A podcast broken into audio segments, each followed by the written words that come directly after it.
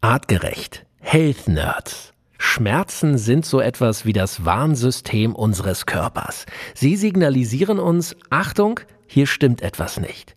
In unserem Gesundheitspodcast sprechen wir mit Schmerzexperte Nikolai Loboda vom Schweizer Therapiezentrum Circles in Bern. Nico sagt, Schmerz macht Sinn, denn Schmerz ist immer Schutz.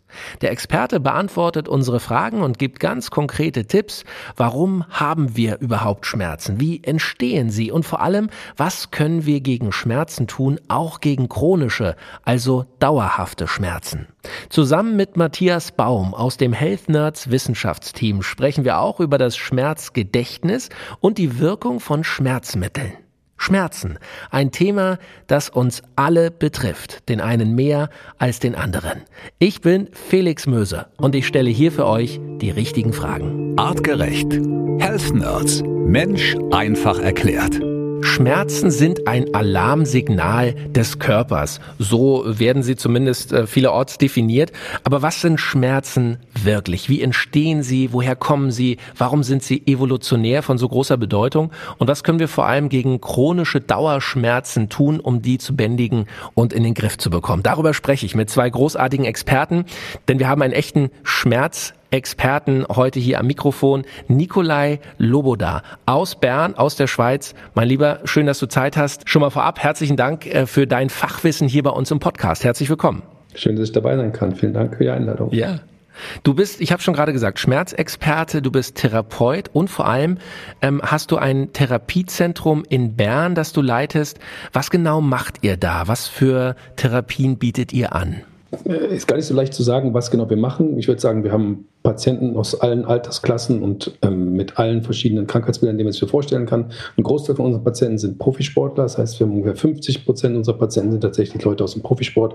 Und das Charakteristische eigentlich an dem Konzept, ähm, was wir in Bern kreiert haben mit Circles, ist eigentlich, ähm, dass wir versuchen, tatsächlich wirklich interdisziplinär zu arbeiten. Das heißt also wirklich multidirektional zu arbeiten, mit ganz vielen verschiedenen Berufsgruppen gemeinsam an einem Tisch zu sitzen und in Beisein des Patienten ähm, die komplexen Situationen des Patienten zu besprechen und dann ähm, die Therapiepläne festzulegen und dort halt ohne Hierarchien und ohne Kostendruck und ohne Standesdünkel ähm, zu versuchen, tatsächlich einen Weg mit dem Patienten zu gehen, der im Endeffekt dann vielleicht zur Lösung führen kann, ja. Also äh, spannendes Thema und du bist vor allem wirklich jemand, der tiefes Fachwissen zum Thema Schmerzen hat. Ähm, und äh, Matthias Baum, unser Health Nerds, heute hier in der Runde. Natürlich, Matthias, äh, auch du, unser Experte in Sachen Schmerzen und evolutionären Zusammenhängen in unserem Körper. Auch an dich herzlich willkommen. Super, vielen Dank, Felix. Hallo, Nico. Ich habe gerade schon eingangs gesagt, Schmerzen sind ein Alarmsignal des Körpers. Ähm, was, was, was gibt es für Schmerzen? Lass uns mal langsam an dieses äh, Thema rantasten. Ich meine, jeder kennt so mal, äh, es brennt oder es zieht, es pocht oder kribbelt. Ähm, gibt es in irgendeiner Form eine Art Klassifizierung von Schmerzen? Kann man das irgendwie einteilen? Also ganz klassisch die Einteilung, die man halt meistens jetzt so gemacht hat in den letzten Jahren zumindest, war eigentlich die Einteilung von akuten Beschwerden in, und den chronischen Beschwerden. Das heißt, man hat immer so unterschieden, ist das jetzt was, was gerade aktuell ist oder ist es was, was schon ein bisschen länger anwesend ist? Oder streitet man sich schon immer darüber, wann ist es denn chronisch und was macht denn Schmerz zu chronischem Schmerz? Wie lange ist denn Schmerz noch akut und so weiter? Und dann kann man die einzelnen Schmerzarten natürlich nochmal aufspalten und nochmal unterteilen in ein bisschen genauere ähm, Sachen. Da geht es um nozitativen Schmerz und da geht es um Sachen wie zum Beispiel neuropathischen Schmerz, also wenn der Schmerz tatsächlich im Nervensystem liegt. Und es gibt noch eine weitere Klassifizierung, die jetzt für viele Leute, die sich nicht mit dem Thema explizit beschäftigen, sicher neu ist. Das ist ähm, sogenannte Glia-assoziierter Schmerz. Da geht es um Entzündungsprozesse im Nervensystem. Und das sind Dinge, die man äh, in der Diagnostik sehr, relativ gut, wenn man ein bisschen Erfahrung hat, auseinandernehmen kann und schauen kann, wo kommt denn der Schmerz tatsächlich her. Weil aus meiner Sicht eine gute Einteilung gerade initial schon notwendig ist, um auch adäquat arbeiten zu können. Mhm. Nun ist Schmerz etwas, was generell negativ, ähm, sagen wir mal, besetzt ist. Ja, wenn man an Schmerzen denkt, hat man kein gutes Gefühl. Schmerzen sind selten etwas Schönes. Vielleicht, wenn man beim Sport intensiv äh, war und am nächsten Tag Muskelkater hat und sich freut, dass da etwas passiert im Muskel, dass man gut trainiert hat, dann ist der Schmerz vielleicht positiv. Aber generell, Matthias, ist Schmerz erstmal etwas Negatives. Er tut weh, er ist unschön, er gibt uns kein gutes Gefühl. Warum macht er Evolution evolutionär betrachtet trotzdem Sinn? Warum haben wir Schmerzen? Guck, du hast gerade schon einen ganz schönen Zusammenhang gebracht. Wenn wir über Schmerz sprechen, und du hast es eingangs erwähnt, das ist ein Warnsignal. Das heißt, wenn ich jetzt mal im klassischen Sinne darüber nachdenke, was tut weh, wenn ich laufe und umknicke, tut irgendetwas weh. Wenn ich in eine heiße Flamme reinpacke, tut etwas weh. Das heißt, das, was Nico eben in der Einteilung hatte, was so nozizeptiven Schmerz angeht, also ich kriege irgendwo eine Rückmeldung, das ist nicht gut. Dann haben wir eine Nervenaktivität, die dann dementsprechend verarbeitet wird. Und jetzt kommt der Teil mit dazu, den du gerade gesagt hast. Wir haben das Gefühl, dass. So, und das ist der entscheidende Punkt. Wir haben einen gewissen Reiz, der verarbeitet wird und der dann zentral im Gehirn interpretiert wird. Und äh, das wird auch, wenn wir jetzt noch weiter darüber sprechen, auch ein wichtiger Aspekt sein. Wie interpretiere ich etwas? Warum ist Schmerz plötzlich schön, wenn man im Fitnessstudio war? Weil man vielleicht Erinnerungen, Erfahrungen hat, dass daraus etwas anderes entstehen kann. Also wir reden über eine viel größere Interpretation. Aus evolutionärer Sicht scheint es ja der Fall zu sein, dass es sinnvoll ist, Schmerzen zu haben, um eine Abwehrhaltung vor potenziellen Gefahren oder Schädigungen von Gewebe eben ähm, mit dabei zu haben und diese Informationen mitzunehmen in der akut, also der wirklichen Akutsituation. Und das, was auch da darauf eingegangen nochmal, was Nico mit akut und chronisch auch mit meint, ist akuter Schmerz, der dann eine Weile anhält in der normalen Gewebsheilungsprozess, also Entzündungs- und Heilungsprozess, mhm. ähm, wo wir dann eher wahrscheinlich, also Nico kann es gerne korrigieren, aber wo wir eher sagen, das ist akut oder das ist auch normal, das gehört mit dazu und diese Chronifizierung dann erst zu einem späteren Zeitpunkt. Also Warnsignal und ähm, dementsprechend ein wichtiger Faktor. Das heißt, evolutionär hat ein Schmerz uns erst einmal davor bewahrt, zum Beispiel etwas, was uns schädigt, was unserem Körper nicht gut tut, ein zweites Mal zu tun. Also ich hau mir mit einem Knüppel auf den Kopf, ich merke, das tut weh, ich werde es nicht ein zweites Mal tun. Kann man das so vereinfacht äh, äh, beschreiben? Ja, sehr vereinfacht. Also natürlich Schutz, aber dann im Nachgang, wenn etwas kaputt gegangen ist und immer noch weh tut, natürlich auch ein Schutz, dass ich dann weiter äh, die Struktur beispielsweise belaste. Das sind sicherlich Faktoren, ja. Wie schafft es mein Gehirn zu unterscheiden, ob ich mich geschnitten habe am Finger oder den Finger verbrannt habe oder mir den Finger gequetscht habe? Wie schafft es, diese verschiedenen Arten des Schmerzes, die wir alle kennen, ähm, anders zu interpretieren? Wie funktioniert das? Also grundsätzlich ist es so, dass wir für jeden Reiz den wir bekommen von außerhalb, ob das jetzt, wie du sagst, eine scharfe, ein scharfes Messer, das dir durch den Finger geht, oder du, du, verbrennst dich an irgendwas oder du verbrühst dich an irgendwas oder du hast mit Säuren zu tun oder mit großer Kälte. Also es gibt eigentlich für jeden Reiz spezifische Rezeptoren in unserem Gewebe. Meistens ist es so, dass wir ähm, Rezeptorentypen haben, die viele verschiedene Dinge wahrnehmen können und die dann die Information weiterleiten. Die Information wird dann quasi modifiziert. Man wird sich angeschaut, okay, was sind denn jetzt eigentlich die Trigger, die dazu führen, dass es zu einem Aktionspotenzial, also zu einer Depolarisation, also zu einer Reaktion der Nervenphase kommt kommt. Und das wird dann weitergeleitet. Das läuft dann übers Rückenmark später und im Rückenmark wird dann schon angefangen zu interpretieren. Der Matthias hat eben schon von Interpretation gesprochen, von Informationen eigentlich. Und man, man redet da mittlerweile in der, in der Literatur von einer Symphonie der Daten. Das heißt, es kommen so viele verschiedene Informationen zusammen, die werden dann dort verschaltet, die werden miteinander verarbeitet. Alles, was aus der Peripherie kommt, das heißt das, was lokal geschieht, aber auch alles, was in den Regionen aus Organsystemen kommt, was aus der Haut kommt, was aus den Knochen kommt und aus dem Nervensystem selbst und auch was von oben nach unten kommt. Das heißt, alles das, was aus dem Gehirn nach unten kommt, wird dort auch schon verarbeitet. Und in diesen Regionen im Rückenmark wird im Endeffekt dann nachher geschaut, okay, was gebe ich denn tatsächlich weiter? Und eine Sache, die mir jetzt noch gerade wichtig erscheint im Zusammenhang mit dem, was Matthias gesagt hat, ist, ähm, all das, was beschrieben wird, ist für akuten Schmerz total richtig. Das ist sinnvoll, das macht Sinn. Du sagst, evolutionär gesehen macht es total Sinn. Logisch, dass man sich erstens korrekt verhält, dass man sich Dinge merkt, dass man die nicht immer wiederholt. Das ist total gut. Chronischer Schmerz macht evolutionär gesehen überhaupt gar keinen Sinn.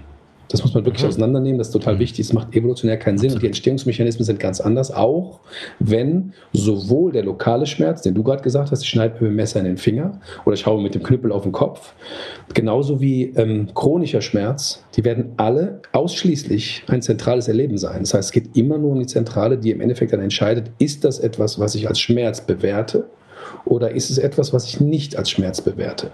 Weil das System hat kein Interesse daran, Schmerz zu spüren. Schmerz ist immer real, aber Schmerz ist immer Schutz. Wenn das mhm. geklärt ist, Das heißt, das System hat reagiert und gesagt, okay, ich mache das jetzt nicht nochmal, ich habe mich jetzt zurück, dann ist das Gehirn, sagt, okay, fertig, für mich ist die Sache erledigt und schaltet eigentlich aus und alles versucht nach unten hin zu hemmen, dass die Information nicht weiter nach oben steigt. Weder in die Region, wo es um emotionale Beteiligung geht, noch in die Region, wo es um eine kognitive Beteiligung geht, noch um die Region, wo es überhaupt um eine Wahrnehmung geht. Das heißt, das ist eigentlich das, was immer versucht wird. Das System versucht aufmerksam zu machen und zu schützen, wenn das wenn der Körper übernommen hat und sagt, okay, ich habe es verstanden, dann hört eigentlich der Schmerz auf. Mhm. Ja, und das ist halt das, was bei chronischen Schmerzen häufig nicht geschieht. Ja. Was passiert, wenn man extremen Schmerzen ausgesetzt ist im, im Gehirn oder im Körper? Ich meine, wir kennen das alle. Äh, Schmerzen würde ich als Laie in, in verschiedene Stärkegrade ein, einstufen. Also äh, sich mit dem Knie äh, morgens beim Aufstehen an einer Bettkante stoßen, das ist vielleicht ein Schmerz, der ist stechend, aber kurz, geht wieder vorbei. Sich in den Finger schneiden ist vielleicht schon ein etwas stärkerer Schmerz. Äh, sich den Arm brechen, weil man vom Fahrrad fällt, ein noch stärkerer. Also was passiert im Extremfall, wenn unser Körper mit extremen Schmerzen konfrontiert ist?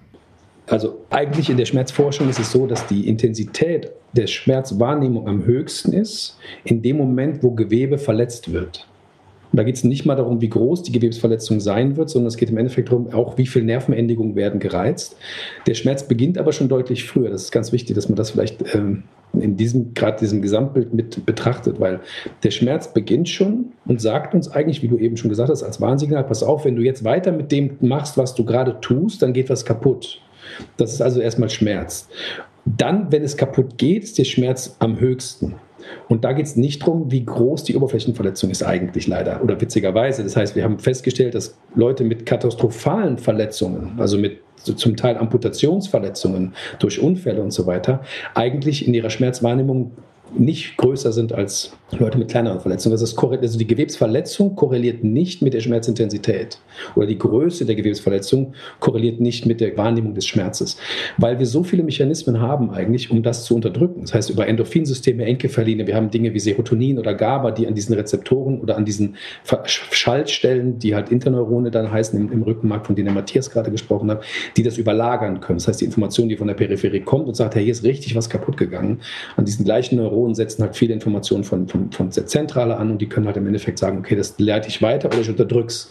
Und äh, eine katastrophale Verletzung macht keinen Sinn, die ganz konkret weiter wahrzunehmen. Das heißt, wir sehen häufig Leute, die ähm, massivste Oberflächenverletzungen haben oder auch große Verletzungen haben und eigentlich ähm, in der Schmerz Expressionen, die, wie die das darstellen, nicht schlimmer sind als Leute, die zum Teil kleine Verletzungen haben. Und das ist das, was vielleicht wichtig ist in dem Zusammenhang. Du stehst morgens auf, Felix, und stößt dir das Knie an der Türkante oder von mir ist am Bettpfosten, wo auch immer. Du bist aber auf dem Weg gerade du hast deine, deine Frau hat gerade gestritten mit dir, du, die gerät gerade raus und du willst hinterherlaufen und der sagen, hey, was soll der Scheiß? Und stößt dir in dem Moment das Knie. Oder du bist gerade dabei und weißt, der Weg hat geklingelt und in zehn Minuten kommt das Taxi und ihr fahrt zum Flughafen, weil du gerade äh, surfen gehst. Ähm, dann wird der Schmerzreiz in der Peripherie exakt der gleiche sein. Also notwendige Reizung die gleiche sein, aber die Interpretation wird eine andere. Das heißt also, das, was tatsächlich dann weitergeleitet wird und wie das wahrgenommen wird, das korreliert nicht mit der Gewebsverletzung. Und das ist, äh, glaube ich, ziemlich wichtig auch für uns, ähm, wenn wir therapeutisch arbeiten das ähm, anzuschauen, weil ganz viele Menschen verkoppeln das noch eins zu eins. Die sagen also, wenn ich solche Schmerzen habe, dann muss die Gewebsverletzung ja groß sein. Oder wenn ich Schmerzen habe, muss ich überhaupt noch irgendeine Gewebsverletzung haben. Das wissen wir halt mittlerweile, dass das nicht der Fall sein muss. Gleich daran anschließend meine Frage, ergibt sich daraus in irgendeiner Form eine Technik, die ihr uns vielleicht hier schon oder unseren Hörern mitgeben könnt, wenn ich Schmerzen empfinde, wie ich sie im Kopf äh, in den Griff bekommen kann? Also gibt es eine Art Mantra, eine Meditation, kann ich an etwas komplett anderes denken, um die Schmerzen zu verdrängen? Gibt es da irgendwelche Techniken, die man anwenden kann? es gibt natürlich für alles Techniken. Das ist natürlich allein schon die Tatsache, dass es halt ähm, verschiedene schnelle Nervenfasern gibt, wissen wir, dass Nervenfasern unterschiedlich schnell auch repräsentiert werden und das kann man sich zunutze machen. Das kennen alle, wie Oma kommt und streichelt über die Stelle, wo du draufgefallen bist. Das ist was, wo ich andere Nervenfasern reize, die schneller reagieren und die hemmen dann die Reizweiterleitung der Schmerzfaser. Das ist das eine. Das wäre, das wäre eine Möglichkeit. Das heißt, um das schon mal zu sagen, dieses, was wirklich äh, äh, Oma äh, und Opa bei Kindern immer machen, dieses Reiben dann am Arm beispielsweise, das hilft tatsächlich. Das ist schon mal ein Tipp, den wir geben können. Genau, das ist natürlich jetzt ganz banal. Es hilft tatsächlich. Das ist, ist, die sogenannte Gate Control Theory, damals von Merzick und Wall in den 60er Jahren entwickelt worden ist, wo es darum geht, dass es halt Nervenfasern gibt, die ein bisschen dicker sind, die funktionieren ein bisschen schneller, die leiten schneller und die überdecken dann den Reiz, der aus der Peripherie kommt, von Schmerzfasern. Okay, das sind dann A-Delta-Fasern, die den Schmerzreiz weiterleiten und A-Beta-Fasern, die diese Hautafferenzen ähm, stimulieren. Im Endeffekt ist das was, was funktioniert zwischen verschiedenen Fasertypen. Das funktioniert aber nicht immer. Also bei Entzündungsschmerzen beispielsweise und bei so Dysregulationen klappt das mit dem Reiben nicht. Das ist aber was, was wir dann ähm, periphere Hemmung nennen. Das heißt also, das ist was, das wirklich über einen peripheren Reiz funktioniert. Es gibt auch die zentrale Hemmung, das ist die Entsprechung dann quasi über das, was von der Zentrale kommt. Und das ist das Gleiche, wenn wir das gleiche Beispiel nehmen. Ein Kind fällt hin, fällt von der Schaukel, schlägt sich das Bein auf oder stößt sich irgendwo und dann kommt die Oma und sagt, ach, ist schon gut, mach dir nicht so. Weißt du, komm, mach weiter. Keine Ahnung, so Sprüche wie Indianer kennt kein Schmerz und solche Sachen. Das sind Dinge, die prinzipiell prinzipiell vielleicht von der Message her manchmal auch ungünstig sein können. Initial ist das ja eine, ist das sehr gut gemeint, weil man natürlich auch über die Selbstregulation, und die lernt man als Kind von dem, was von den Eltern oder von den Bezugspersonen kommt, auch zentral hemmen kann. Das läuft dann über, über Neurotransmitter wie GABA oder über Serotonin zum Beispiel. Die hemmen dann genau an der gleichen Stelle auch die Reizweiterleitung. Weil wenn die Mama sagt, das ist schon in Ordnung, so schlimm kann es nicht sein, dann wird ein Kind mit wenig eigener Vorerfahrung sagen, ja, wenn die Mama sagt, das ist in Ordnung, dann wird es ja schon in Ordnung sein. Das heißt, die Einstellung im Kopf, äh, wie ich mit dem Schmerz auch umgehe, hat maßgeblich Einfluss darauf, wie ich ihn empfinden kann.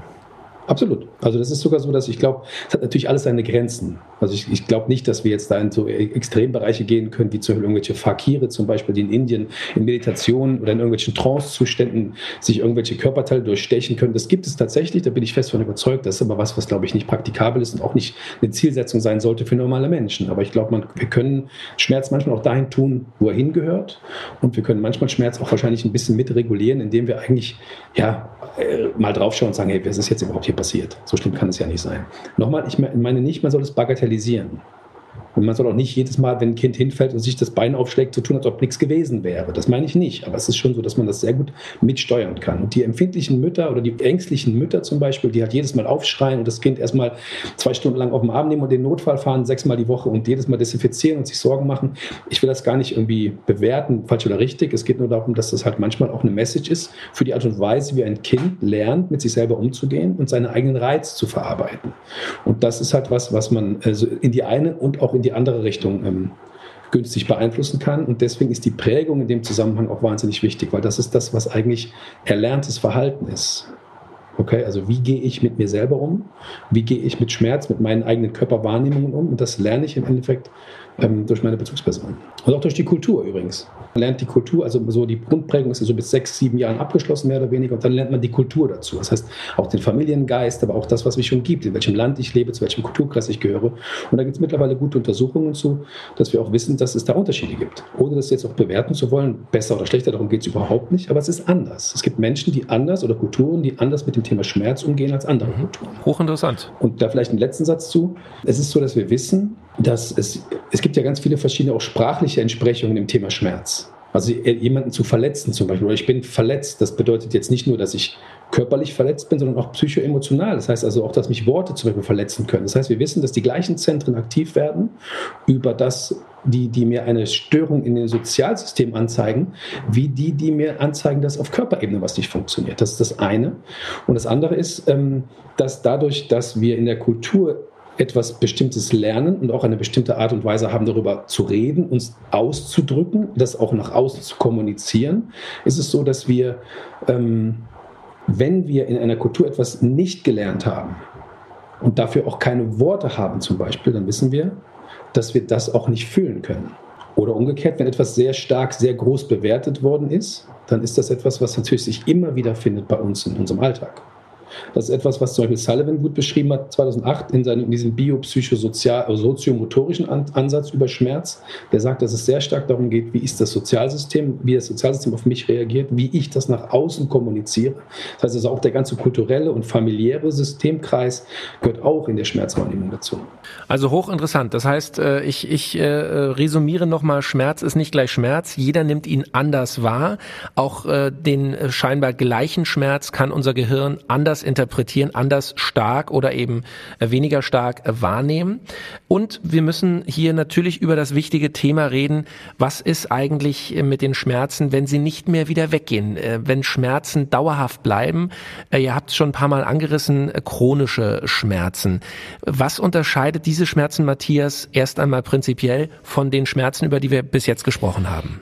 Bei chronisch haben wir ja, so wie es das Wort auch schon sagt, den zeitlichen Faktor mit dabei. So, das heißt, so sinnvoll es ist, evolutionär, wie Nico auch meinte, Schmerz zu haben und so wichtig es ist, sich dann davor zu schützen oder eben eine Struktur nicht zu beanspruchen oder wie auch immer, äh, so unsinnig ist es eigentlich aus evolutionärer Sicht chronischen Schmerz zu entwickeln. Also es gibt keinen wirklichen Faktor dafür. So, das heißt, ich versuche jetzt mal so ein paar Zahlen in den Raum zu schmeißen, weil wir auch vorher gesagt hatten, wir wollen natürlich auch ein bisschen, damit man mal einen Eindruck dafür bekommt, wie viele Menschen betrifft es eigentlich weltweit. Also zum Beispiel ist jeder fünfte Arztbesuch äh, weltweit äh, bedingt durch chronische Schmerzen. Und die wirkliche finale Definition, was ist jetzt eigentlich chronischer Schmerz, ist schwierig. Das, was ich dazu gefunden habe, was auch von verschiedenen Schmerzverbänden äh, oder ähnlichem eben mit beschrieben wird, ist eine, jetzt erstmal ohne den Faktor Zeit, eine, die über die normale Gewebsheilung hinaus notwendige Schmerzzeit, wobei man dann ungefähr, und das darf man sich jetzt aber auch nicht hundertprozentig drauf festlegen, ab drei Monaten definiert ist. Jetzt heilen ja unterschiedliche Gewebsverletzungen auch unterschiedlich aus. Und das Thema der Chronifizierung hängt natürlich noch mit weiteren Faktoren zusammen. So, das heißt, ähm, zum einen gibt es wirklich als Frage eine gewebsspezifische Störung. Und das wird dann auch interessant, wenn ich damit untersuche. Oder integriere ich dann wirklich auch, und da wird Nico gleich sicherlich auch noch einiges zu sagen können, er hat es ja schon angedeutet, das biopsychosoziale Modell und erkenne und verstehe, dass es andere Faktoren gibt. Und auch ein wichtiger Punkt, jeder Schmerz ist auch ein Schmerz. Und es ist nicht so, dass man sich jetzt dann im Erwachsenenalter nochmal sagen lassen muss, dass das alles gar nicht so schlimm ist und eigentlich auch gar kein Thema ist. Mhm. Da, glaube ich, haben wir ein Problem im, im Gesundheitswesen grundsätzlich, ob in der Schweiz oder in Deutschland oder auch sonst weltweit, dass wir sehr mechanistisch an die Dinge rangehen und immer sehr ähm, gewebsspezifisch, also somatisch uns die Themen anschauen und sagen, okay, gibt's da irgendetwas? War da irgendetwas? Nee, ist es nicht.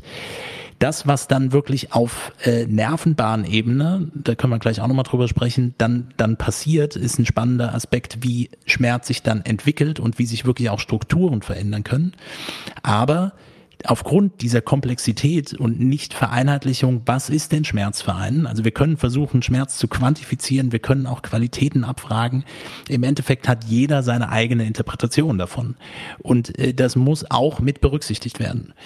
Und einen wichtigen Aspekt sehe ich definitiv auch, sich ähm, in der Diagnostik auch äh, auf den Weg zu machen. Was ist dann final wirklich die Ursache dafür, dass der chronische Schmerz erstmal entsteht und auch bleibt? Und irgendwie nicht weggeht und welche Ansätze kann man finden.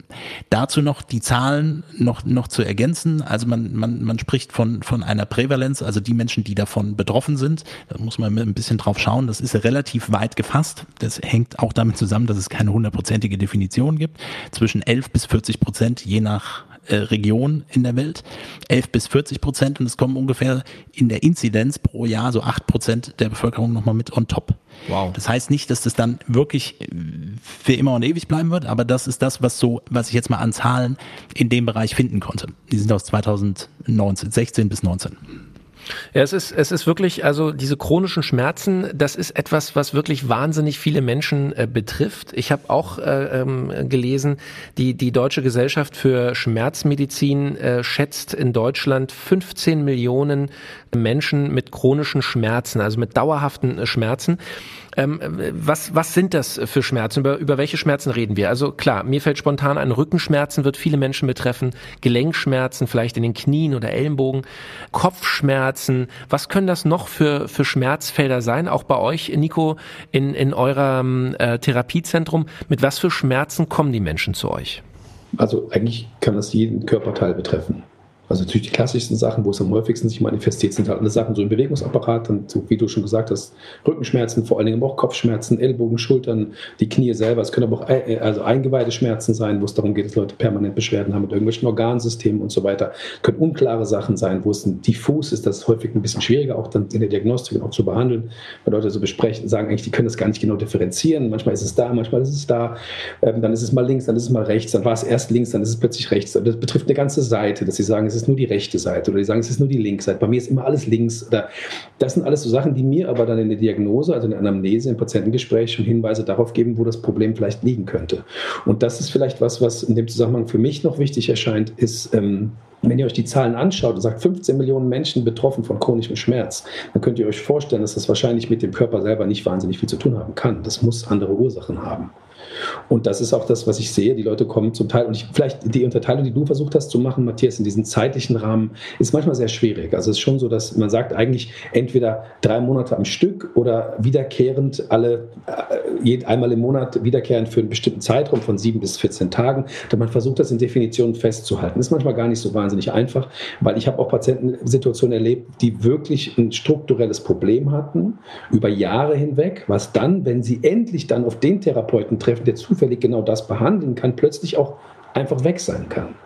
Das natürlich, gibt es natürlich auch. Also es gibt auch Situationen, wo es tatsächlich dann manchmal eine Operation ist, die vielleicht einen Schaden behebt, den man halt übersehen hat, der immer wieder ursächlich für die Aufrechterhaltung der Schmerzsituation war. Das ist aber in der Regel sehr selten. In der Regel merke ich viel mehr, dass Leute zu mir kommen mit Beschwerdebildern, die die zum Teil, zum Teil, ich meine, die können sich das nicht vorstellen vielleicht, oder Leute, die damit nicht arbeiten. Ich habe Leute, die haben 25 Jahre lang jeden Tag, 24 Stunden am Tag Schmerzen. Und die haben niemals darüber nachgedacht, wann das mal begonnen hat und warum. Oder die setzen das nicht in Verbindung. Warum hat das denn da begonnen? Was war denn vor 25 Jahren oder was war denn vor 25,5 Jahren? Was war denn eigentlich, wie war das denn davor? Was ist denn der Grund gewesen, warum das sich so manifestieren konnte? Und nochmal, da will ich ganz, das ist mir wirklich ein großes Anliegen, das zu klären. Chronischer Schmerz macht überhaupt keinen Sinn. Das bedeutet im Umkehrschluss, wenn ein Patient chronische Schmerzen entwickelt, dann muss es einen Sinn verfolgen. Und zwar nicht einen bewussten kognitiven Sinn, wo der Patient sich hinsetzt und lange darüber nachdenkt und sagt, ja, stimmt. Und der einfachste Grund ist dann sowas wie, ja, wenn ich, wenn ich Schmerzen hatte, hat mein Papa mich in den Arm genommen. So ist es häufig nicht. So einfach ist es nicht aber es muss dem System einen Sinn gegeben haben, diesen Schmerz aufrechtzuerhalten. Und das ist für mich wahnsinnig wichtig in der Therapie mit chronischen Schmerzpatienten, über die, über die einzelnen Dinge, die im System man dann lokal auch noch machen kann, da, komme ich, da kommen wir vielleicht noch nachher drauf, aber es geht darum herauszufinden, was waren die Auslöser bei den Patienten, weil und das macht das Ganze so individuell. Das ist wahnsinnig wichtig. Und noch was, letzter Satz, Entschuldigung, Felix, bevor du wieder fragen kannst es ist nicht nur so, dass es Unterschiede gibt in der Schmerzwahrnehmung zwischen mir und dir zum Beispiel oder zwischen Männern und Frauen oder vielleicht jemanden, der aus Italien kommt und jemand, der vielleicht aus Finnland kommt, sondern es ist sogar so, dass es in mir selber unterschiedlich ist. Und zwar nicht nur tagesformabhängig oder bei Frauen manchmal zyklusabhängig, sondern es ist sogar so, dass je nachdem, was ich beruflich mache, was mir wichtig ist, ähm, ist es so, dass zwischen meiner linken Körperseite und meiner rechten Körperseite ein Unterschied gemacht wird. Das ist eine Untersuchung, die gemacht worden ist von Mosley und seiner Gruppe in, in Australien. Die haben es mit Geigern untersucht das heißt, ein Geigenspieler, dessen wichtigste Hand die linke Hand ist, hat eine ganz andere Schmerzwahrnehmung in seiner eigenen linken Hand bei dem gleichen Schmerzreiz, als wenn es in der rechten Hand geschieht. Das heißt also auch bei Menschen, wie sagt man, intrapersonal, ich weiß es nicht, also dass es sogar bei den Menschen selbst individuell zwischen links und rechts variieren kann. Das heißt, wir sind weit davon entfernt, tatsächlich abschließende Definitionen ähm, hier präsentieren zu können, weil es eben so wahnsinnig unterschiedlich ist. Super.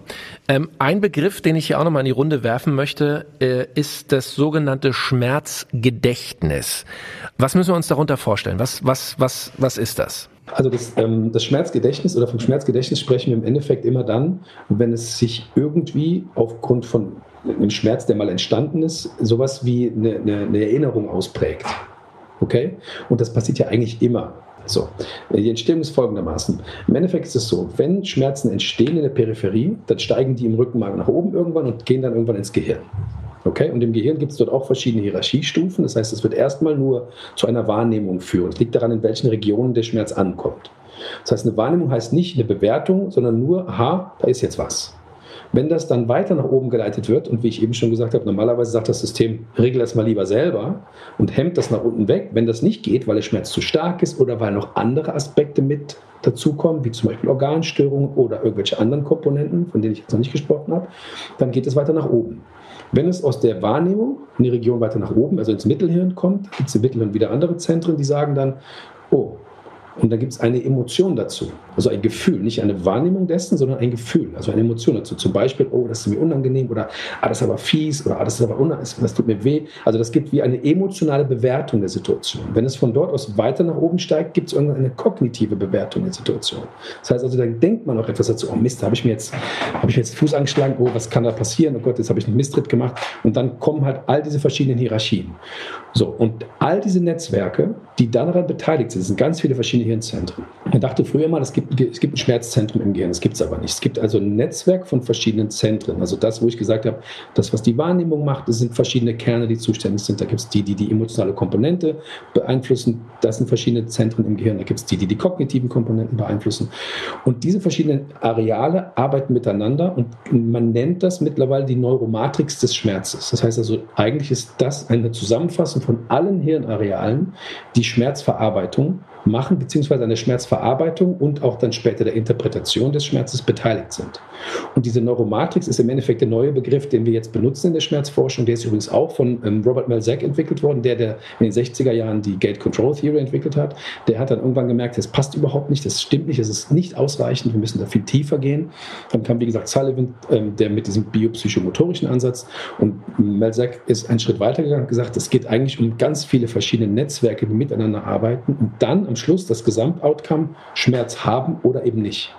Und dort entwickelt sich, wenn man das häufig benutzt, wenn man diese Netzwerke häufig benutzt, immer wieder auf die gleiche Art und Weise, sowas, was wir dann quasi eine verfestigte Information äh, bezeichnen. Oder es gibt dann so, dass dann Nervenzellen intensiver arbeiten, dass die Nervenfasern schneller weiterleiten, dass es mehr Rezeptoren gibt, dass sich quasi auch strukturell oder bioplastisch oder neuroplastisch Anpassungen gibt. Und das nennen wir dann das Schmerzgedächtnis. Das heißt, dass es dann schneller wieder abrufbar wird, dass das immer wieder neu, dieser Weg, je häufiger wir einen Weg gehen im System, desto häufiger werden wir oder desto einfacher werden wir den gehen können. Und das ist das, was wir Schmerzgedächtnis nennen. Und ich glaube, die Begrifflichkeit ist deswegen geprägt worden, weil wir irgendwann gemerkt haben, wenn wir nicht rechtzeitig adäquat behandeln, also diagnostizieren und behandeln rechtzeitig, ist es so, dass ich quasi das entwickeln kann. Und das wollen natürlich alle vermeiden, dass es sowas gibt wie eine ungünstige Verkopplung und Vernetzung von Informationen und dann quasi eine dauerhafte Aufrechterhaltung von einer Reaktion. Das heißt, chronische Schmerzen, die wirklich lange, lange, lange uns begleiten, immer der gleiche Schmerz führen unweigerlich zu so einem Schmerzgedächtnis? Das ist sogar die Definition. Ne? Also es ist so, ohne Schmerzgedächtnis gäbe es keine Qualifizierung von Schmerz. Das muss man so sagen. Es ist wahnsinnig interessant, weil es geht immer um Dauer. Ne? Das ist also schon, Dauer ist ein Riesenthema, aber da gibt es, ähm, ich kann vielleicht ein Beispiel von einem Patienten sagen, der, das ist mir sehr eindrücklich, ähm, mit dem ich lange gearbeitet habe, ein Patient mit chronischen Schmerzen und das war ein sehr interessanter Patient. Der ist, ähm, wie soll ich sagen, hat in so einer Guerilla-Kampfeinheit gekämpft. Der war irgendwie Anführer von so einer Guerillakampfeinheit, ich sage jetzt gar nicht von wo. Ähm, und der hat lange halt, wie gesagt, ähm, so eigentlich in kriegerischen Auseinandersetzungen gelebt und hat dort, war dann lange auch äh, im Gefängnis, ist gefoltert worden und so weiter und kam natürlich mit massivsten Schmerzproblematiken zur Meditherapie, was alle nachvollziehen können. Und das Problem war in der Geschichte, wie ich mit ihm gearbeitet habe lange und habe lange mit ihm gesprochen, kam irgendwann auch raus, dass er nicht nur Opfer war, sondern natürlich auch Dinge getan hat, die eigentlich man hofft von sich, dass man die nie tut. Und irgendwann war für mich der Punkt, wo ich gemerkt habe, ich hab, äh, konnte ihm weiterhelfen mit der Schmerzsituation, es wurde auch langsam besser. Und irgendwann habe ich ihn halt gefragt, ähm, wie viel Prozent der Schmerzen, die er jetzt noch hat, hat er verdient? In seiner eigenen Wahrnehmung. Nicht verdient, wie ich es sehe, sondern wie er das selber sieht. Und hat er gesagt, mindestens die Hälfte. Das heißt also, das sind natürlich Prozesse, ähm, die diese Situation aufrechterhalten und ähm, dann natürlich eine Lösung schwieriger machen, weil es da immer um eine Auseinandersetzung mit der Person geht und auch mit der Persönlichkeit, mit der Vorerfahrung, mit dem, was der Mensch erlebt hat, weil das zwingend die Entstehung dieses Schmerzgedächtnisses, wenn man das so nennen kann, beeinflussen. Das, was er tut, wie er sich dabei fühlt, was das in dem Moment der Entstehung dessen, ist natürlich zwingend auch dann in der Therapie mit aufzugreifen. Und das macht es häufig schwierig, vor allem wenn wir uns nicht einig werden darüber, wo wir überhaupt anfangen zu intervenieren. Es ist hochspannend, äh, Nico, ja. Also äh, wirklich dieses Thema Schmerz. Ich glaube, wir alle merken hier in dieser Podcast-Folge, wie komplex das ist, wie unglaublich unbekannt auch dort noch viele Dinge äh, im Gehirn ablaufen, von denen man also eine ungefähre Vorstellung hat, aber am Ende weiß es eben keiner äh, so genau. Man kann ähm, aber trotzdem schon einen guten Einblick bekommen, wie komplex dieses Thema eben ist. Wenn wir über Schmerzen sprechen, äh, finde ich, sollten wir auch über Schmerzmittel sprechen oder über Wirkstoffe, die ähm, ich glaube, bei uns Deutschen, wir sind auch äh, wahrscheinlich Weltmeister im Konsumieren von Schmerzmitteln, direkt wahrscheinlich nach den Amerikanern.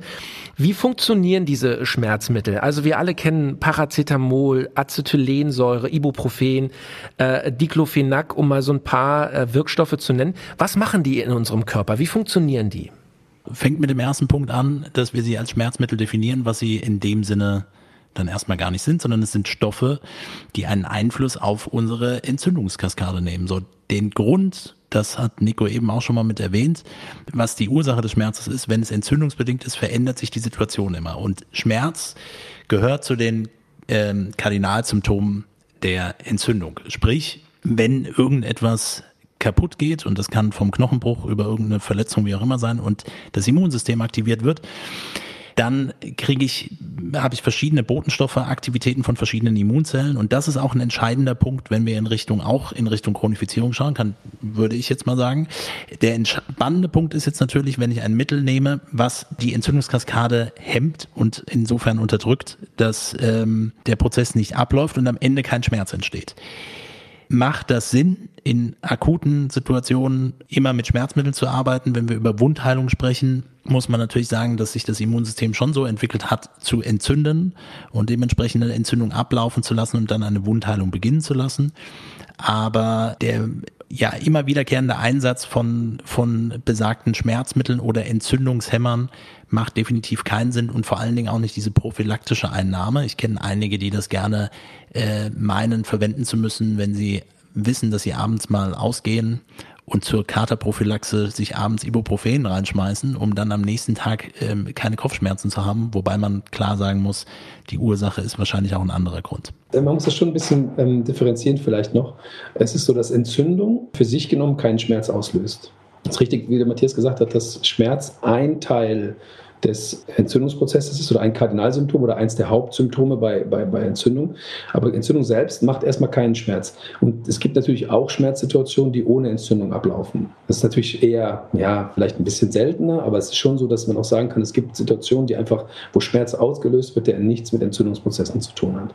Ähm, das noch dazu gesetzt. Entzündung, was aber Entzündung tut, und deswegen ist es natürlich schon was, was einen riesen Einfluss hat. Entzündung sensibilisiert die Rezeptoren, die zuständig sind für die Schmerzreizweiterleitung, auf allen Modalitäten. Das heißt also, alle Modalitäten, die kommen, werden früher und intensiver weitergeleitet in Anwesenheit von Entzündungsmediatoren. Das kennen alle von euch, der pochende Schmerz zum Beispiel, der kommt genau daher. Das heißt also, wir haben eigentlich Schmerzrezeptoren, die in der Nähe von Gefäßen liegen, beispielsweise, also von Arterien, die natürlich auch im mit dem Blutdruck pumpen. Und wenn das Entzündung anwesend ist, das heißt, die, die, die ähm, Rezeptoren werden sensibilisiert über die Entzündungsprozesse, dann wird die Kontraktion der Blutgefäße ausreichen, um den Schmerzrezeptor zu einer Depolarisation zu bewegen. Das heißt also, dann wird Schmerz weitergeleitet. Das ist der Grund für diese pochenden Schmerzen beispielsweise. Aber nochmal, eigentlich nochmal auf die Frage zurückzukommen, die der Felix gestellt hat. Es ist schon so, dass ich gar nicht prinzipiell gegen Medikamente bin, ja, weil es ist schon so, es gibt Momente, wo ich sagen muss, okay, ähm, jetzt ist es Quatsch, Schmerz so intensiv auszuhalten. Es gibt Verletzungen, wo man sagen muss, hey, es ist völlig in Ordnung, dass Leute Medikamente nehmen. Die prophylaktische Einnahme, die Matthias eben schon angedeutet hat, halte ich für total Quatsch.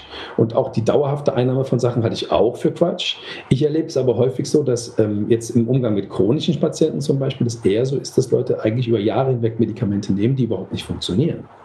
Also die nehmen Medikamente zum Teil hoch dosiert und es funktioniert nicht. Oder es funktioniert manchmal und manchmal funktioniert es nicht. Das sind die viel schwierigeren. Fälle. Und das ist vielleicht da noch den, den, den Punkt dazu, die Sinnhaftigkeit von Medikamenten auf jeden Fall. Wenn ich eine spezifische Diagnose habe, wo es sinnvoll ist, vielleicht auch symptomatisch, mag ja alles sein, macht es definitiv Sinn. Nur das, was du jetzt beschreibst, ist genau das, was auch den Ansatz konterkariert, den du eben meintest mit, es ist so individuell, wie in chronischen Schmerzsituationen das ist und es kriegen aber alle das Gleiche rein. Und es wird standardmäßig dosiert. Und dann wird längerfristig werden Medikamente eingenommen und kein Medikament funktioniert ohne Nebenwirkung. Das ist einfach so. Es beeinflusst immer das gesamte System, es beeinflusst das Darmmikrobiom, es beeinflusst äh, die Aufnahme verschiedener Mikronährstoffe, es äh, beeinflusst äh, Sekretbildung im, im, im Körper, jetzt nur bezogen auf den Magen-Darm-Trakt. Es hat enormen Effekt. Also wenn ich chronisch jetzt noch Medikamente zu meinen chronischen Schmerzen einnehme, die dann nur phasenweise funktionieren, das kann, äh, kann äh, über einen Placebo-Effekt wahrscheinlich dann nicht hinausgehen. Und das Problem ist, die fehlende Diagnose und oder die, die nicht ausreichende Diagnose und wirkliche Herangehensweise, so wie ihr es ja bei euch im, im Zentrum eben auch macht, wo man auf Ursachen wirklich versucht einzugehen und äh, den individuellen Patienten da mit in den Vordergrund zu rücken. Also äh, Leute, ich äh, halte nochmal fest, Schmerzen ist ein Riesenthema, etwas, das uns ein Leben lang äh, immer begegnet, begleitet, bei vielen Menschen leider eben chronisch, also dauerhaft. Ähm, es ist ein Thema, mit dem wir uns, äh, wenn wir betroffen sind, mehr auseinandersetzen sollten und eben auch vielleicht mal Experten draufschauen lassen sollten, als nur äh, jemanden, der irgendwie sagt, ist jetzt so oder nimm mal eine Tablette und wir können die Schmerzen nur eindämmen, aber wir können eben die Ursache nicht finden. Ähm, gebt euch damit nicht zufrieden seid da äh, kritisch und tut etwas für euren Körper, für euer eigenes Wohlbefinden. Äh, Nico, danke äh, wirklich für deine Zeit. Äh, wir können es auch nur jedem nochmal empfehlen, äh, sich mit eurem ähm, äh, Circles Therapiezentrum äh, zu beschäftigen. Es ist zwar für die meisten wahrscheinlich ein Stück weit weg in Bern, aber ich bin sicher, man kann euch auch oder dich ähm, ähm, per Mail oder per Social Media kontaktieren, wenn man Fragen hat. Das gleiche gilt natürlich für Matthias und das Health Nerds Team. Wenn ihr Fragen zu dieser Folge habt, wenn ihr Anregungen habt oder eure persönliche persönliche Story uns einfach mitteilen wollt, äh, gerne. Wir antworten auf alles und, und, freuen uns über jede Nachricht von euch. Männer, vielen Dank äh, für, für diesen super spannenden äh, Austausch. Ich wünsche euch jetzt einen schmerzfreien Tag und äh, habe so das Gefühl, dass wir zum Thema Schmerzen wahrscheinlich mal eine zweite Folge machen müssen, äh, denn es sind noch viele Fragen unbeantwortet. Also ich freue mich drauf und sag äh, herzlichen Dank. Dankeschön. Dankeschön. Artgerecht. Health Nerds. Mensch einfach erklärt. Ein All Ears on You Original Podcast.